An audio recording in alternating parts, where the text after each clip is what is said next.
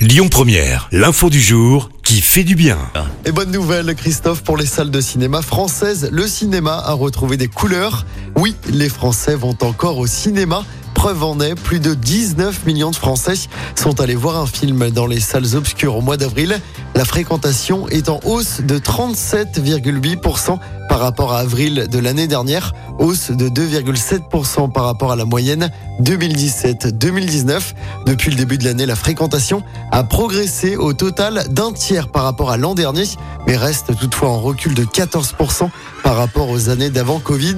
En avril, la fréquentation des salles a notamment été euh, tirée par le succès de Super Mario Bros et par les euh, Trois Mousquetaires.